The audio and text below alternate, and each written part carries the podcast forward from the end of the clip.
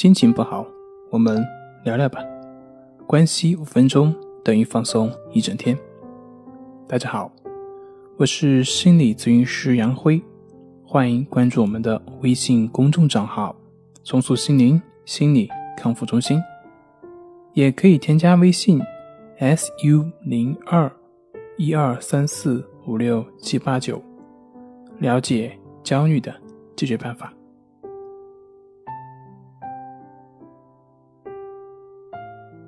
今天要分享的作品是教你如何快速获得别人的好感。我们是不是经常明明是对别人很好，可是往往别人不领情？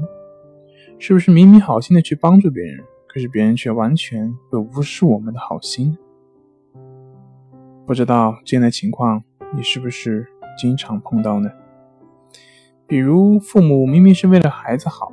让孩子能够更好的成长，于是让孩子不要这个不要那个，可是我们发现孩子却偏偏不会听的。比如伴侣明明是关心自己，可是自己呢偏偏却会很不耐烦。明明可以为了心爱的女孩而义无反顾，可是最后似乎也并不能博得她的芳心。为什么呢？为什么我们明明是为了别人好？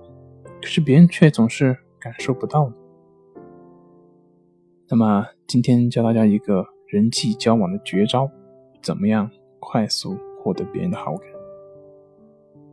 我们先试着想象一下这样一个场景：如果你在一个公司的售后部门上班，这个时候有一个顾客前来投诉，说他刚买的东西就不能用，是坏的。那么这个时候你是这个售后员，你。应该怎么样去安抚顾客呢？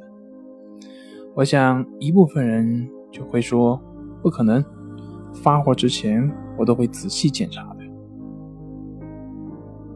那这种回答的话，恐怕只会让顾客反感，因为这就等于说不是你的问题，跟你没有关系。你想想，哪个顾客会喜欢这样推脱责任的公司？很可能就直接退货了。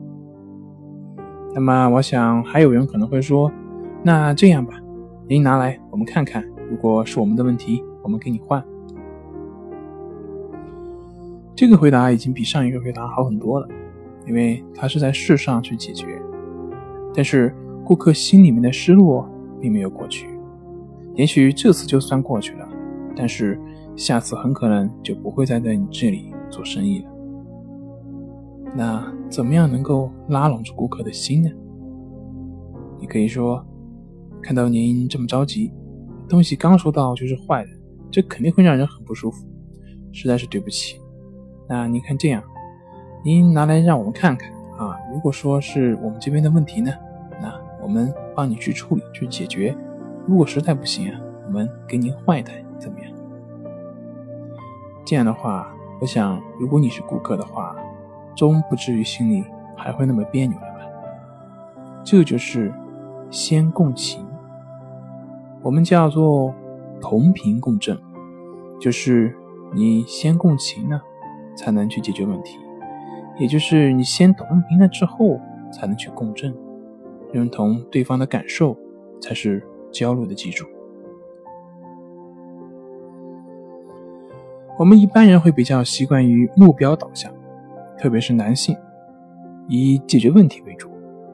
比如小孩子心爱的猫丢了，在那里伤心的哭，很多家长就会过去说：“不要哭了，不要哭了。”然后制止不住的时候，甚至有些家长会训斥孩子，或者说：“啊，不要哭了，那我带你找找，实在不行，咱们再买一只。”只是这样的回应，并不会让小孩好受多少。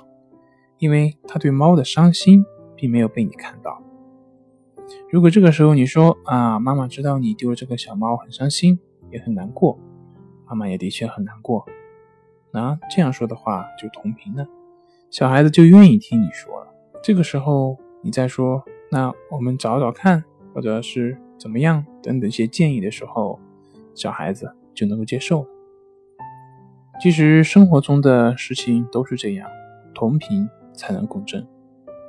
妻子抱怨说上班太累，丈夫说那你就别上班了。那这样回答的话，肯定就吵起来。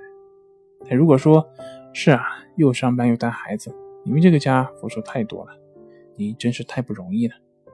那么这样这个事情就过去了。所以，交流的秘诀是什么？放下批判，只是去回应对方的感受。做到了这一步，就已经成功了百分之八十。只是很可惜，在现实生活中，一般人都是忽略的感受。直接去评判，以解决问题，这也就是为什么很多交流难以达到效果的原因。好了，今天就分享到这里，咱们下回再见。